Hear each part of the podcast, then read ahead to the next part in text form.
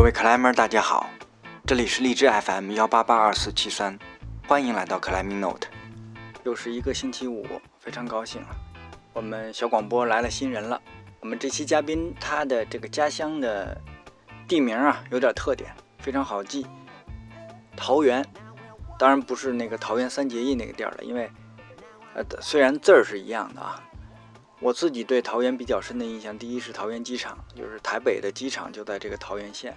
第二呢，原来应该是看过一个回忆录吧，就是桃园应该是台北附近比较集中的一个驻军的地儿啊，基本是这样。阿斌去广东上的大学，然后毕业以后来到北京，娶妻生子。那这么多年下来，我想攀岩始终是他生活中必不可少的一部分。我们其实认识有有些年了，但是也是这次录节目的机会才一起认真的坐下来聊了这么几个钟头，非常高兴啊！下面我们就请阿斌讲讲自己的攀岩故事。今天来的也是其实是老朋友啊，我们认识有几年了。那个阿斌，嗯，你先自我介绍一下呗。呃，大家好，我是阿斌。呃，应该在北京的挺多岩友都认识我，然后在。呃，广东地区的不少朋友应该也认识。那可能除了这两个地方，因为一个是我呃以前上学的这个城市广州，然后现在工作跟居住的城市北京。那除了这两个城市以外，可能其他地方的朋友知道我的可能比较少一些吧。我觉得肯定不少。这个圆圈儿，嗯，阿斌肯定不算是那个呃没有名气的，对吧？主要跟你之前的工作也有些关系，是不是？嗯嗯，我们一段一段说呗。其实咱俩，我觉得应该就是你来北京差不多就该认识，因为那时候奥莱已经开了。对对对，我来北京七年多了，我是零九年的十二月底过来的。然后那时候奥莱也开了嘛，对吧？对对。啊，想想我好多朋友都是在那儿认识，所以一个严管其实有时候还很重要的啊。嗯嗯。大家在那边有一些共同爱好的朋友，但是我觉得跟阿斌知道来说应该是更早一点，因为那个年代。呃，还不流行朋友圈的时候，大家还是刷刷微博的，是吧？呃，所以，所以，嗯，我我那个时候一直印象梁斌是，呃，非常精瘦，爬的也非常好的一个小伙子，是吧？曾经，那个时候是学生的时候。呃，对，学生的时候，呃，爬了很多，一个一个星期可以爬有四到五天都去攀岩吧，就就课比较少的时候，或者或者有时候。逃课吧。嗯，行，那咱们从头来吧，咱们就是讲攀岩的经历。从什么时候开始攀岩的？我第一次攀岩的话是，呃，我我记得特别清楚，零四年的十二月。嗯。零四年的十二月，那呃，其实特别巧，因为我我们十一月的时候去了一趟阳朔旅游，当时大学的班级旅游。那那个时候我就在阳朔就看过人家攀岩。嗯就我们骑单车，然后经过拇指峰，当当然那个时候不知道叫拇指峰，然后我就看，哎，有有，我记得特别清楚，有三有三组六个人在上面爬，然后那是当时我感觉很震撼，就是第一次这么近距离看到有人就在你面前几十米、一百米的距离就在从事攀岩这个运动，就是以前觉得这个运动离我们生活很远，因为你看各种电视电影啊，就是这些欧美的。这个电影都觉得你可能要去到很偏远啊，或是很高海拔山上面才可以从从事这个运动。但是，呃，那那时候是第一次这么近距离接触，然后非常非常巧的是，回来不到一个月时间，就一个朋友就邀请我去体验这个运动。然后，然后后来才知道，原来我们学校是有这么一个俱乐部，有这么一个协会，呃，暨南大学攀岩协会。啊，暨南大学。对对对，当时在广州暨南大学。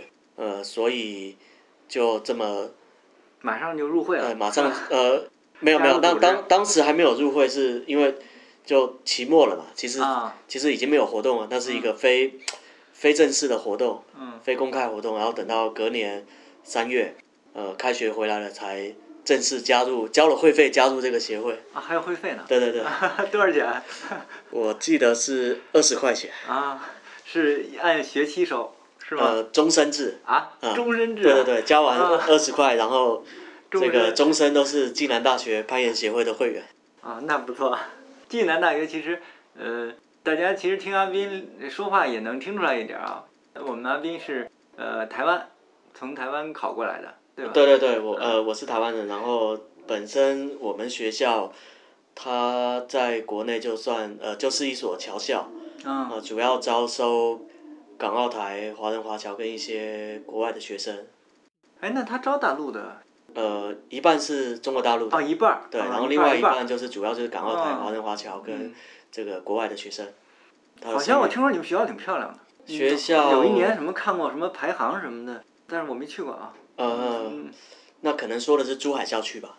本本部在广州，广州的老校区嘛，然后广州还是比这个地价还是比较贵的。我觉得广州校区其实并并不大。那后来呃，珠海校区是风景比较优美的。啊，哎，那其实就是好奇啊，就是嗯，那像你们这种一半儿一半儿的，呃，一半儿来，基本上都算是国际性质的那个教育体系过来的一个对学生过来，那你们这个课程设置有些什么差别啊？或者学校？首先是暨大是不用军训的，因为它啊有一半的生源都不是这个中国大陆的学生。嗯然后另外呃一些专业课是这个呃国内国内外的学生一一一起上课，但有一些比较有中国大陆特色的课程是我们这些外招生是不用上的，啊。就是这个 我知道。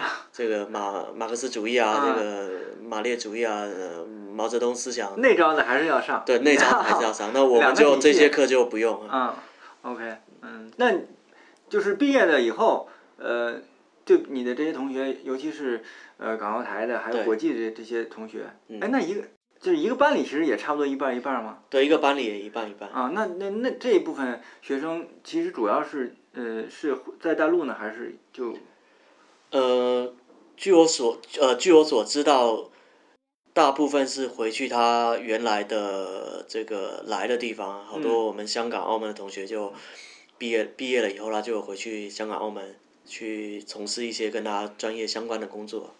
行没事，这我们岔开了，主要是我有我个人的好奇啊。嗯接着说攀岩这事儿，那时候是呃就正式开始加入入会，那是哪一年啊？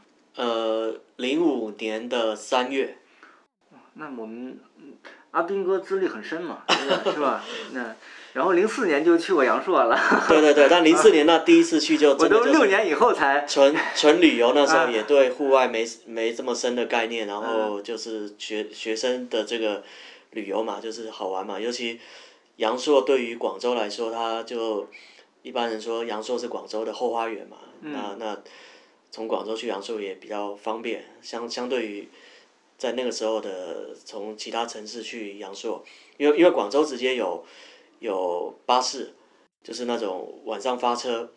隔天早上嗯，六七点就能到那边的这种巴士，睡睡一宿就到了，还是比等于较那个零五年的时候就开始奔阳朔爬去了？呃零，然后第一次去阳朔攀岩是零五年的国庆，啊，跟这个学校里面的几个小伙伴一块去的。嗯条件真好，嗯，然后就开始勤快的是吧？训练那时候，好，那时候你还比赛是吧？应该，呃，比赛是零六年才开始接触比赛，嗯，第一次比赛，第一次正式的大型比赛是零六年的呃广东省攀岩锦标赛，然后当年是呃新设置了一个高校组、院校组，然后所以当时我们就不用跟这些社会上的老炮去在同一个组别比赛，那。那在学生组里面，相对我相对来说经验又稍微丰富一点嘛，因为那个时候我已经去过，去过阳朔，去过甲米，去过香港、东龙岛，啊去过一些地方爬，所以所以难度赛难度赛方面这个优势，呃，经验还是比较丰富嘛，所以所以在难度赛上面我是获得冠军，嗯啊，但当然也是这么好的战绩呢，我都不知道。但其实只是这个成绩上只是非常些微的一点领先，然后其实第二名跟第二名的成绩是很接近的。冠军就是冠军。哎，那是什么时候毕业的？我毕业是零九年毕业，零九年毕业。对，那怎么上这么多年啊？呃，我们学校是学分制，啊，所以如果你挂科了就得重修，啊，然后把学分给修满就可以毕业了。对，所以你就禁锢攀岩了，是这意思吗？呃，我不是那种学习特别好的学生，然后加上我们学校它的教育方式是比较开放的，比较自由度也比较高，所以嗯，你多修两年没关系是吧？对，所以所以你根据你自己的情况，有的人他可能是五年他读了一个双学位，啊，那有的人他可能是四呃三年半他学分修满，他提提早提早毕业也有可能。那像我们这种比较爱玩的就，包括我几个朋友也是，就多多了，有的多了半年，有的多了一年，那我是多了两年，啊，啊，我玩的比较比较彻底。不错。那那个时候训练就是一一个星期照二四五次啊这种，呃，其实那个时候并没有特别专注的训练，就是就是喜欢爬，就喜欢攀岩，然后一有空，然后几个几个同学，社团里面的这个同学一约，我们就三四个人、四五个人一块就出去就去广州的一些攀岩场去攀爬。其实我们对我们来讲就是玩，嗯，不是怎么训练。那但是玩了一小段时间之后，你水平就停滞不前了嘛。也是希望能够再有一些突破。那我们当时的一个一个社团的朋友，呃，叫昆明林昆明，那他他他跟我一样，他也是台湾人，然后比呃比我年长一些，呃，关于攀攀岩方面很多呃训练的方法，呃知识理念，其实都是他传承给我的。他当时在宿舍门口挂了一块直立板，啊，美托利斯最经典的造型的那个直立板，啊，但那个不是。那个是仿的，国内仿的啊，是那个造型。如果我们没有出去攀岩的时候，就是晚上有空的话，就会在他宿舍门口，我们呃有时候两个人、三个人，有时候四个人，去在指力板上面做一些专项的训练。嗯，就有这很针对性的，他他指力就可以让让你的指力很很短的时间内迅速提高。再加上那个时候其实很呃攀爬的量是很高的，一一个月我觉得有。十十到十五天，我会出现在攀岩场。嗯，啊，那加上我们当时有社团，那社团呃很多新人，很多新人，那我我们其实也是很，除了我们自己喜欢玩，我们也希望有更多同学能够参与到这个运动里面。所以，我们除了自己去去玩攀岩，我们也会带一些社团的新人去体验。其实带他们去体验，呃，你。就要不断的去教教他们怎么样入门，然后教他们一些基本动作。那在这个反复的过程中，其实也变成是自己一遍一遍的去去重温、去复习一些很基础的东西。那当时你们社团，因为我我没有跟高校攀岩队怎么接触过，像你们当时，你觉得，嗯，比较排的还算多的那时候，大约有多少人啊？呃，我们社团其实。每年招新可以招将近一百个人，就是招八十多、九十多，呃，个这八八九十个新人进来是没问题的。但是通通过一个学一个学期的洗礼，呃，每年能够留下来的不超过十个人。不超过十个。对，比较核心的大大约就五六个人、六七个人是能够坚持下来，再继续攀岩。呃，再过一学期呢？再过一学期。这五六个就剩三三四个，三四个，三四个啊。好，我其实就是想知道，因为你毕业也这么多年了，你那些当时很好的一块爬的那些朋友，那现在还在爬的有多少？嗯，十个左右吧。就占占百分之多少呢？大概？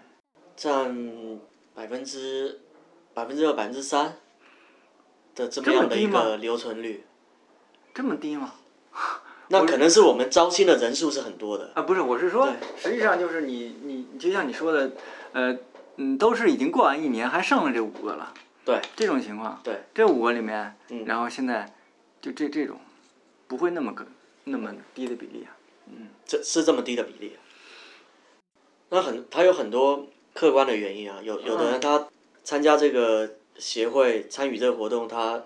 当时是大一或者大二，嗯，那后来他大三可能课业比较繁忙，大四就要实习或者找工作，所以就渐渐的就跟攀岩这个运动就就脱离了。是吧？那是不高，那是不高，是不高啊。这这也可以反过来说明为什么攀岩这个运动进入中国也二十多年了，然后一直到现在，这个虽虽然说中国的人口基数很大，但是。这个这个文化跟这个攀岩人口的增长一直很慢，那中国是十多亿人嘛，但我们觉得从呃现在攀岩的人口应该都不到十万哎，这个东西其实还有点意思，因为我因为我是一直知道，原来专门就是比赛的这些，嗯。就因为其实国内搞这个攀岩比赛很多年了嘛，嗯。一些运动员就是不比了以后，嗯还接着攀岩的这个比例是非常非常低的，对，对吧？嗯呃但是我我没想到你你高校也是这这么低的比例，因为我觉得嗯可能高校它可能会相对的稳固一点儿。嗯嗯嗯没关系，这是这个东西就是是一个现象嘛，我们把它提出来。嗯，那是你是不是毕业时候就早就阳朔就是幺三了呀？呃，应该是说我毕业那一年，然后在工作之前，我在阳朔待了两个多月，啊，在阳朔待了两个多月，然后在那个时那个时候就非常大量密集的攀爬各种不同风格、不同角度的这个攀岩路线。那最后最后是跟一条线磕上了嘛，那条线当然是很有名的，就是整在雷劈山，呃，整段爬完是难度是五点幺三 D 的闪电。啊，呃呃，五点幺三 D 是后来就难度降。当当是148当年的零七年阿成首攀的时候定的难度是呃五点幺四 B，幺四 B 啊，对，啊一开始定的幺四 B，然后后来呃随着国内越来越多的这个 climber 去玩攀这个线，然后大家讨论觉得好像不到这个难度，所以嗯。降降成幺四 A，然后再后来又越来越多人去完成这个线，那这个线其实这条路线变得它的它有很多攻略了嘛，因为很多人嗯爬过，所以后面再去爬的人其实。没有好像很多人泥巴是吧？对对，然后它嗯中间也有很好的休息，所以整条路线就就最后一致，大大家讨论是可以可以再调整一下，所以降成五点幺三 D。那我当时爬完的是它的下半段，就它一、嗯最一开始那一段叫呃叫 Single Life，Single Life 是，但是这个这个难度应该是没有变过，就是标准的八 A 五点幺三 B。幺三 B，嗯，对，那个是到目前最高战绩吗？呃，是我的红点的最高战绩。嗯，那是我在阳朔那一年在阳朔的最后一天的最后一次尝试，就把它完成了。然后我当天晚上的车就就回广州了。那当时爬了多少天？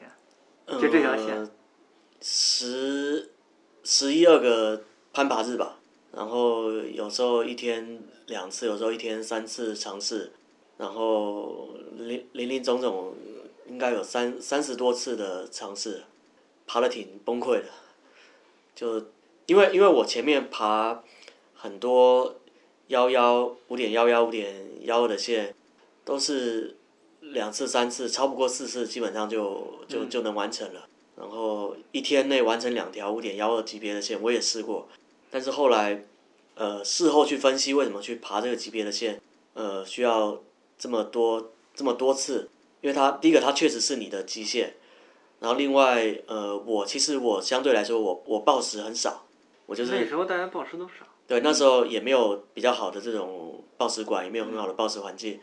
然后就我个人的在攀岩这个运动里面，我我其实还是比较喜欢爬各种各种不同角度、不同颜值的这种这种天然岩壁的路线。嗯嗯。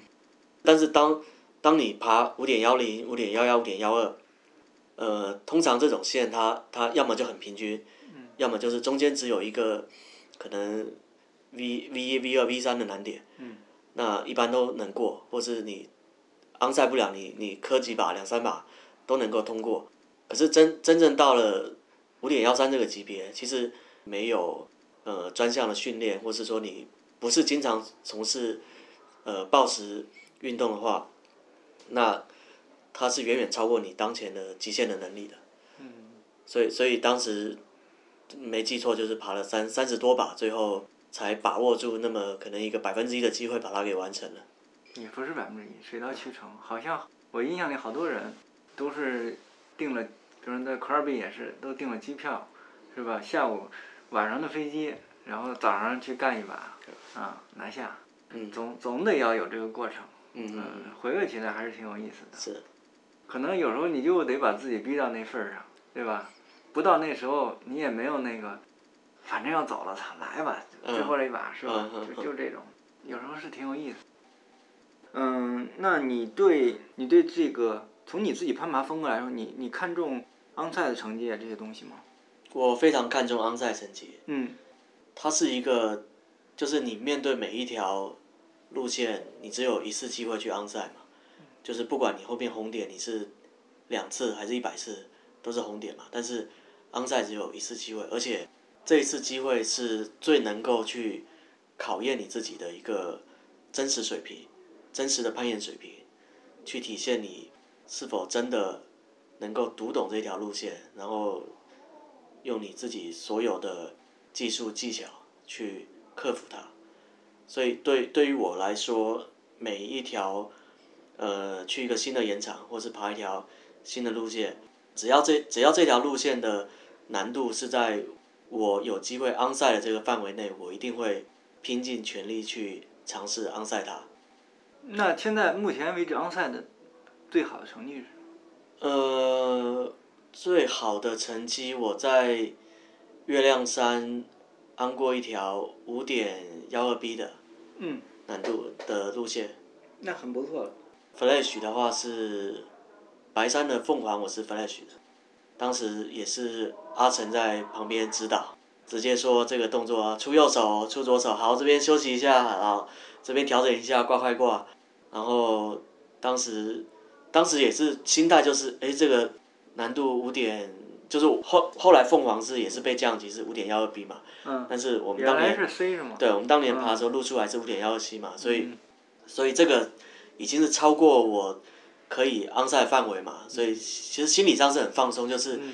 就是反正快挂也有了，我先上来摸一把，然后先休息一下，第二把我再把它红掉，第第二把再把它红点就行了，所以反而是就就心态很放松，然后加上阿成在旁边就就是一对一的指导嘛哈，啊左手右手，然后这按这个顺序来，然后爬了三分之二，哎过了难点了。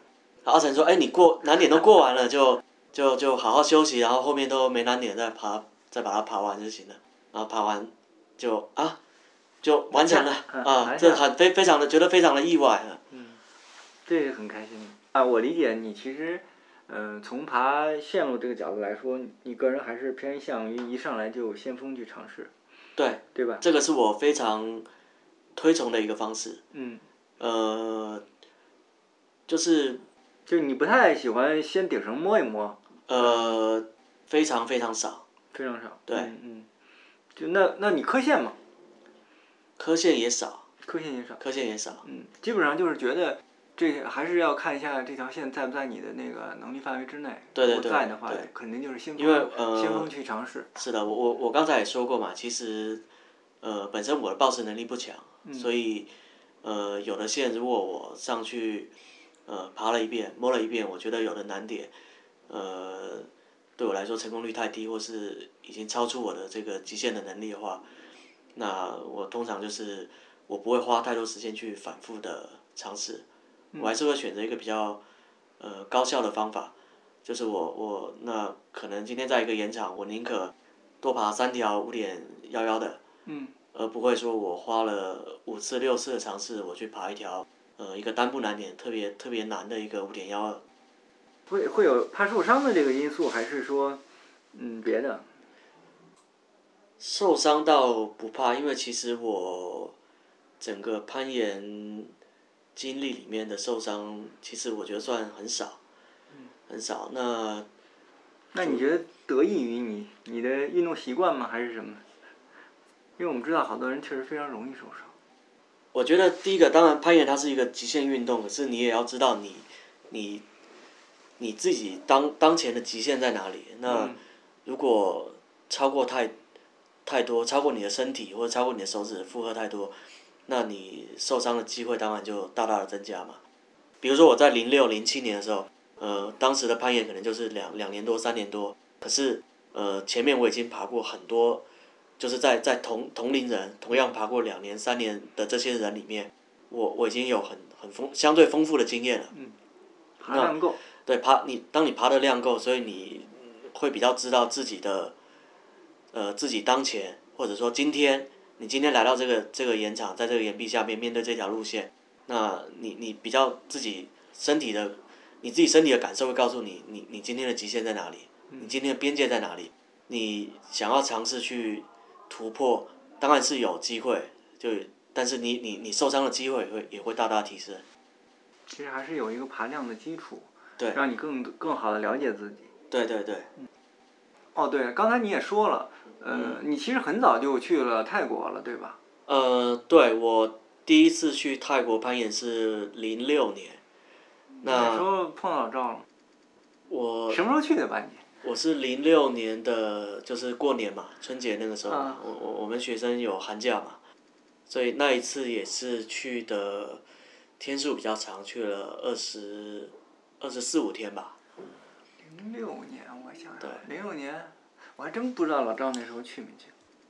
应该在，可能可能我那时候不认识他。嗯，然后那个呃，啊，那主要是你们也比较近，是吧？肯定是首对，我们。那时候那时候亚亚航刚刚开那个航班，嗯，然后我们从广州去澳门，从澳门飞飞曼谷，然后再从曼谷坐长途巴士。哦，那时候还坐长途巴士，对啊，那时候学生嘛啊要省钱嘛，节省预算嘛，你坐多长时间？十二个小时。十二个小时对。反正真是够早的。对，后来都没有听说过谁在坐长途巴士这样的。嗯啊，那时候住宿多少钱还记得吗？呃，那个时候我们住在，因为都是第一次去嘛，我们嗯当时七个学生一块去。呃，我我其实对于我我比较关我比较关注的是攀岩这件事情，所以住哪边跟吃哪边我我不是太在乎，就是有地方能住，干净能洗澡就 OK 了，然后吃能够把营养给补充上就 OK 了。那另外几个呃小伙伴他们比较也不是说比较讲究，就是他们觉得既然来了也也停留这么多天，他想多住几个不同的酒店，嗯，所以我们去住过通塞贝，啊，住过 Green Green Valley，然后住过 Diamond Cave 那边靠靠近山上的那个那个绑呃高脚屋绑个绕我们也住过，然后中途我们还去了 PP 岛，啊去了去了 p 一就是一个海上渔村，所以反而是第第一次去，呃去了特别多的岩岩岩场岩壁，然后也去了其他地方，然后也住了很多不同的酒店。价格方面，应该是双人房四百五到六百泰铢这个这个价价格区间吧。嗯，六百，六百的话，零六年其实也不便宜，我感觉。想想，我想我一零年去的，你，第一次去是一一零年去的。对，一零年，那时候好像也没有比你这个贵多少。嗯。但是后来这几年涨的涨的就比较厉害了。对。嗯，我跟刷子，嗯李丽，嗯，我们俩人，那就是六百吧，我记得，好像和人民币就是是五吧，一比五嘛，对一一直都都是大约是一比五。对吧？一比五我第三次去一一年的时候就是六，百。我们住 Dream Dream Valley 那个小房小草屋子，对啊，对对，六百，嗯那时候，我一一年去的时候，我记得是七百到八百，嗯，然后一二年再去的时候，它就改建了嘛，有游泳池了嘛，所以嗯价格就整整体就提升了。啊，对，等于你后来这一年还去了好多次，呃，泰国我一共去了八次，但赶赶赶不上那个老赵，赶不上大那。当然了，啊嗯，老赵是本地人 那个，你觉得这么些年转下来，就是起码我们这八次看下来以后，你觉得那边这些年的变化在哪儿？除了房价涨了，嗯呃，几个方面吧。第一个是，呃，首先甲米这个这个攀岩场啊它比较特殊，它就在海边，嗯，它的它的颜值跟这个攀爬的风格跟阳朔跟格图都很相似。呃，但是呢，因为它它所处的地方在海边，所以如果用的是这个普通的挂片，很很快就生锈，很快这个挂片就会有这个安全隐患。呃，当地的俱乐部跟一些比较热心的外国友人，在当地发起了一个就是更换挂片的这个这个计划呃 e o t 的计划。那也每年去的这 climber 也或多或少会捐一些钱，或是或是说我我去爬了十天半个月，我绳子差不多废了，嗯，我就不带走了，我把绳子捐给他们。那这个绳子，这个这个攀攀岩攀废了的绳子，它不适合再用来攀岩，可是它可以有其他用途，它把它换做做成这个岩壁上的保护点，或者有的送给这个船家，他们拿去绑他们的长尾船。啊，啊，这个也是一套，这个也是一个独特的风景。都嗯我们第一次去，一下船一看，这一排这个长尾船啊。十十条二十条，然后有一大半都是拿这个废弃的攀岩绳来绑这个绑这个船，我们觉得就觉得啊，特色，一方面觉得是特色，一方面觉得好多绳子好像好多攀岩的绳子，它的状态还不到废弃的状态，人就不要了，就嗯。就扔那边了，然后他们船家就捡去拿来绑绑船，这个这个是一个部分，然后另外，呃，其实到我们呃零六年去的时候，它的开发已经相对完整了，然后因为后面一直到。呃，我最后一次去是零六，呃，我第一次去是零六年，最后一次去是二零一六年，中间差了整整十年。但是后面其实，在新开发的延长跟新开发的路线，其实已经很少了。就是我觉得这这个时间间隔是十年，但是呃，新开发的延长跟新开发数量的差距，我觉得差不过百分之二十。对，其实那些经典的线路，零六年时候就基对对大部分都已经在那边了。对这些年最多可能就是 rebuild 了。对，主要还是 rebuild。然后，所以我们其实呃现在呃最近几年再去的朋友，你可能会看到一条路线上面，如果还没有来得及换的话，同时有两组或是三组挂片，然后你你可能明年再过来看，然后就又剩一组，但是你会看到一些旧的挂片的痕迹。呃，哎，这个他会把那个旧的锯掉是吧？对他用他用那个那个角磨机电呃角磨机把那个嗯旧的旧的刮片给给锯了。因为我没注意，我当年一零年的时候他们就开始 rebuild 了，然后胶钉我印象里非常深，他们不，零我零六年去的时候，我们就就已经一直有人在做 rebuild 的工作，嗯而且是我们觉得看起来那个路线状态都挺好的，他嗯他还是很快的就去更换。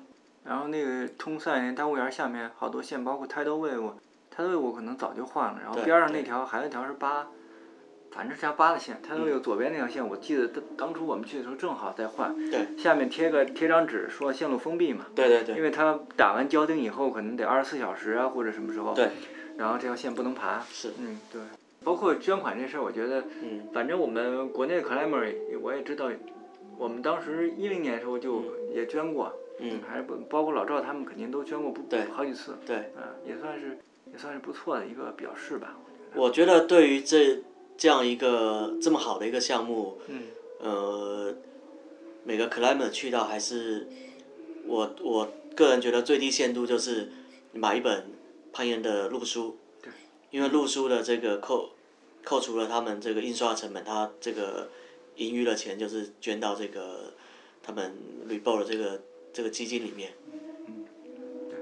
或者他们其实那捐款多少是都是个意思，是吧？对对对我记得拿个呃瓶子是吧？好像对对对我想也在 在沙滩上，嗯，对他，他有好几种方式支持嘛。第一个，你直接捐款，嗯然后你买最新版的路书，嗯然后他们有那个呃 T 恤，嗯，就是那个基金会的那个一个 TI 钛，因为嗯他他他们换的那个挂片都是用那个钛合金去做的。嗯然后呃对，直接捐一些零钱，或者是你呃如果你走了，你你觉得你的绳子已经其实不太适合继续使用，一些旧的装备你也可以捐给他们，然后旧的这个快挂的锁，他们把它把它换到这个路线的底面上面，这这些都可以很有很多种形式。那除了捐钱买东西或是捐物品，那如果你自己呃心有余力之余，你也可以参与他们的的项目。哦啊，去帮忙做一些这个这个路路线的更换的工作。嗯，好，那这个当时在那边爬什么？你觉得印象比较深的线？呃去过也不少年头了。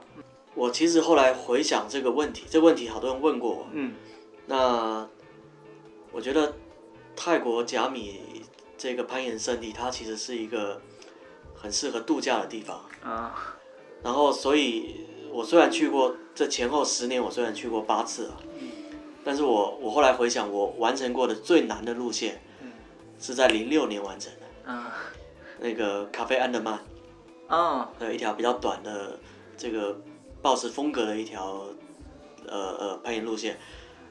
那之后呢，我再去这么多次，呃，主要都是很多线都爬过嘛，所以就是重复去爬，或者是因为跟其他朋友去嘛，帮他们挂，我帮他们保护，然后所以所以其实现在再去一些经典的线，我都大部分都爬过。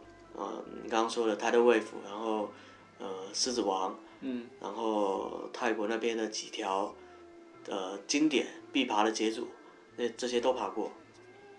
对你刚才说的这个是对，它嗯确实是特别方便，适合在那边度假。因为我认识有一些，说实话，在国内可能就很多年前攀岩，然后然后都基本上不爬的人，然后到那边，哎，他也是觉得想爬一爬，对还有这种感觉，对吧？啊，这是呃特别便利的一个条件，应该说是。OK，感谢阿斌啊，因为我们这期节目时间稍微有点长，所以把它分成上下两集。我们下集的内容中，啊阿斌还会继续介绍他去过的一些有意思的地方，比方说是香港的东龙岛。另外呢，针对他自己啊、人生不同的阶段，我想他对攀岩有自己不同的追求。最后呢，再跟大家，尤其是攀岩的新人，讲讲自己的心得体会吧。欢迎有兴趣的朋友下周五继续收听。那我们本期节目就到这儿了。节目的最后呢，呃，再重申一下吧。微信公众号 Climbing Note，然后，呃，老聂个人微信号 c l a m e r 老聂，老聂呢是全拼。哦，我们还有一个好消息，就是应该是两三个周了吧。苹果的用户在 iTunes Store 上应该是能搜到 Climbing Note，然后你就可以订阅它。这样呢，不需要下载荔枝 FM 的 App，你就可以实现呃同步的收听最新的节目了。OK，本期节目那就到这儿，谢谢大家，我们下周再见。